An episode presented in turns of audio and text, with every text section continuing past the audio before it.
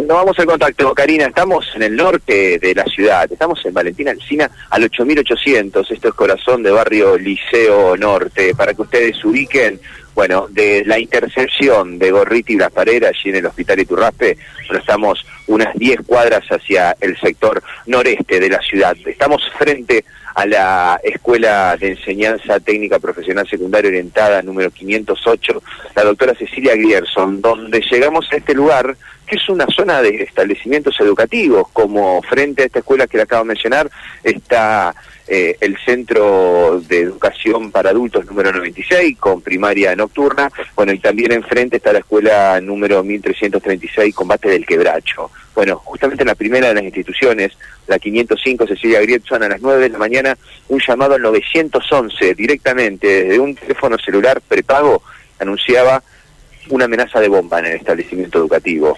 Es la primera en 11 años desde que se abrieron las puertas de esta escuela que ha recibido esta amenaza de bomba. Lo cierto es que rápidamente llegó personal de la policía, del comando radioeléctrico, llegó la brigada de explosivos y evacuaron en cinco minutos todo el establecimiento con el protocolo de evacuación que tiene esta escuela, que tiene eh, practicado, que es sacar a todos los chicos por las veredas de enfrente, bueno, y llevarlos a dos cuadras a un descampado.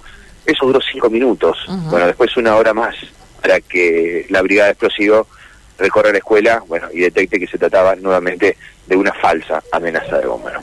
Bueno, afortunadamente es falsa, pero uno lo que lamenta que cada tanto se reincida con esto, ¿no? De que haya un llamado en cuanto al llamado hay alguna sospecha, hay alguna información eh, dónde ingresó, si fue al 911. lo que teníamos es que llegó al 911, no directamente a la escuela, sino que al 911 por un teléfono celular prepago.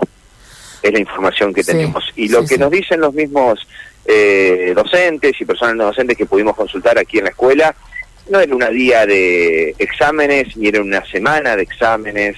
Realmente les sorprende la situación y es la primera en los 11 años de vida que tiene esta escuela. Bueno, esperan que no vuelva a acontecer. Algunos padres se llevaron a sus chicos a sus eh, hogares, bueno, otros eh, no los buscaron y volvieron las clases a la normalidad. Sí, pero te altera, claro. No sé si tanta normalidad, ¿viste? Porque después de todo eso quedás hablando de eso, perdés horas, los que se fueron ya no van a volver, por supuesto. Eh, de, alguna, de alguna forma, digo, modifica todo lo que es el desarrollo de la actividad, ¿no? Sí, sí, sí, señora, tal cual.